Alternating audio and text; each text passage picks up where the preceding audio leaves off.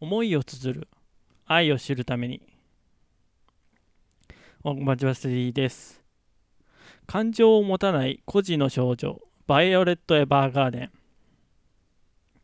戦火の中で大切な人から告げられた言葉の意味を探す。戦争が終わり彼女が出会った仕事は誰かの思いをすくい上げて言葉にして届ける自動式人形。オートメモリーズドール。肉声の言葉を書き記してくれる代筆を行う機械人形機械人間のことを指します。手紙に込められたいくつもの思いはバイオレットの心に愛を刻んでいき感情を豊かにしていきます。京都アニメーション大賞初の大賞受賞作品ライトノベル「バイオレット・エヴァーガーデン」のアニメ化が本作です。はい。というわけで、えー、私ネットフリックスに加入してこのアニメを見ました。はい。いやー、まさかのネットフリックスっていうものに入るとは思わなかったんですけども、えー、加入して、えー、まず早速に見たのが、この、えー、バイオレット・バイオレット・エヴァーガーデンというアニメなんですけども、こちら、あの、ポッドキャスト番組をよく聞いていると、あのー、すごい耳にしたアニメの作品のタイトルなんですけども、まあね、あの、オルネポの桃屋のおっさんとか、えー、お耳の恋人、大場でございます。とか、あなたのそばの椿雷道です。とか、わやで、熊やでの熊さんとかね、えー、皆さんが本当に泣いたという、映画、劇場版を見て泣いたっていう人が多い中、えー、テレビアニメ版を見てましたと。はい。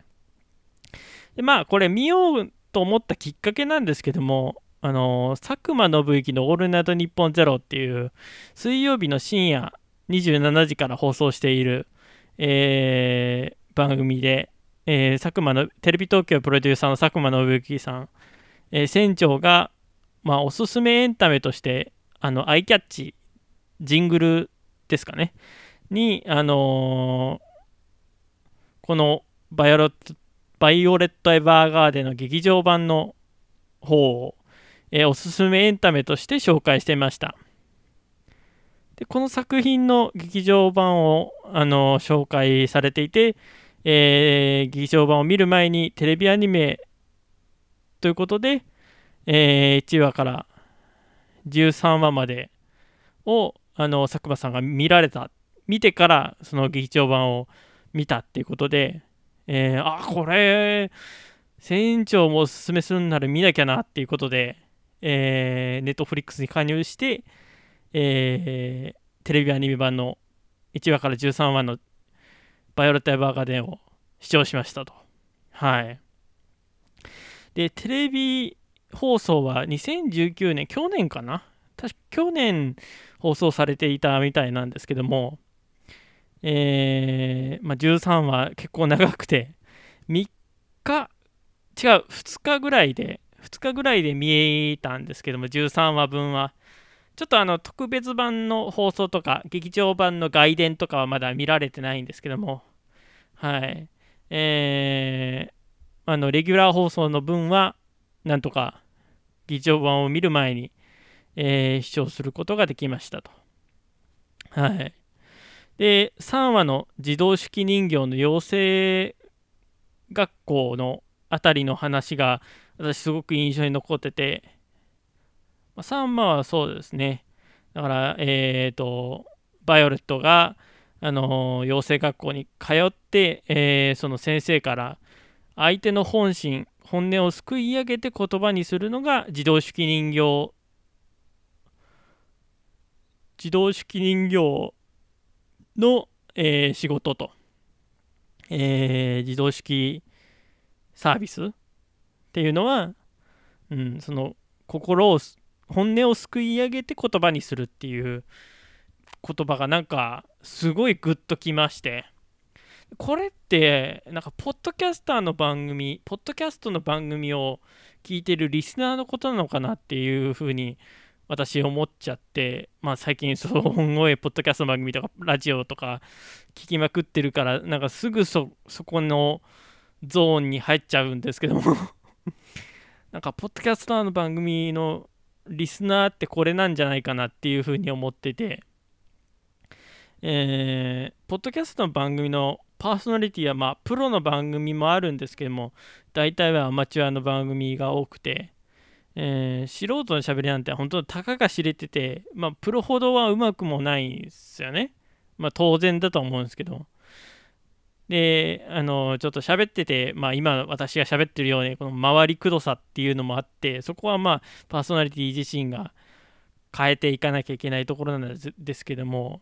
まあ、不安定な喋りもその中からなんか伝えたい本音とかを読み取って聞くっていうのがリスナーに課せられた使命なんじゃないかなっていうのは考えてまして。うん。それはもうもちろんパーソナリティがどんな相手にだって分かりやすいように喋るっていうのがパーソナリティとしての使命なんですけどもリスナーもリスナーでそのいろんな番組を聞いている方とかっていうのはこの人の本音はこれなのかっていうのもあのよく聞いて自分の頭の中で解釈しないといけないっていう。うん。まあ確かにラジオ本音が多いですけども本音じゃないかもしれないし嘘があるかもしれないしフィクションかもしれないんでフィクションつまり作り話ですね。うん。一応エンターテインメントなんで、一応ラジオも。だから、だからそのどう感じるかっていうのはリスナーとか読み手、聞き手っていうのが、えー、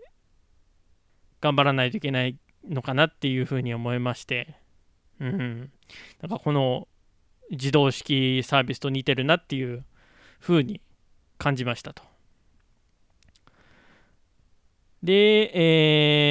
えー、まあ、バイオレット・エヴァーガーデン、8話、9話の過去の回想は本当に見ててつらかったですね。はい。あのー、バイオレットの過去の戦争で、戦火で戦っていた時のシーンが何回も何回も繰り返し映るんですけど、もうくどいぐらい映ってて、ああ見てて辛いなっていうのは思いましたね。でもこれの以降の回で、バイオレットが本当に感情的になっていくなっていうのはあのー、目に見えるように分かって、えーまあ、バイオレットの目の辺りをよく見ていると目頭と目尻から涙が落ちるっていうシーンがすごい多くあってうんなんか京アにそこ力入れてんのかなっていう。めちゃめちゃ合っててあんな泣くシーンって今までの京アニの作品でそんな見たことないんですけどもその感情的になるっていうシーンが今回の「バイオロット・エヴァーガーデン」京アニの作品では初めて見ましたね私は。はい。でえー、バイオレット・エヴァーガーデン10話はね今後の後につながる伏線回収がすごくていやこれはやばいだろっていう感じでちょっと、うん、じんってきましたね。でえー、12話、13話は怒涛のクライマックスってことで、なんか映画を見てるかのようにね、思いました。あのクライマックスは。テレビアニメじゃないだろっていう感じで、はい。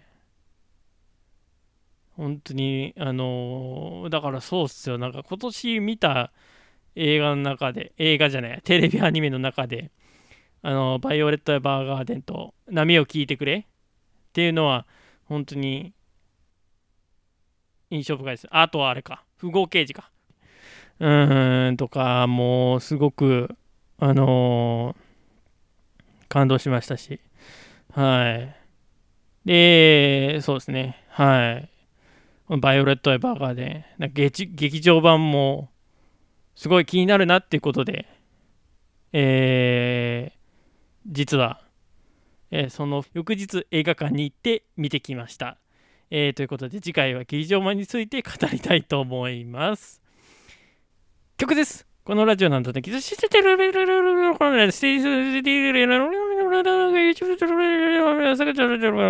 してください。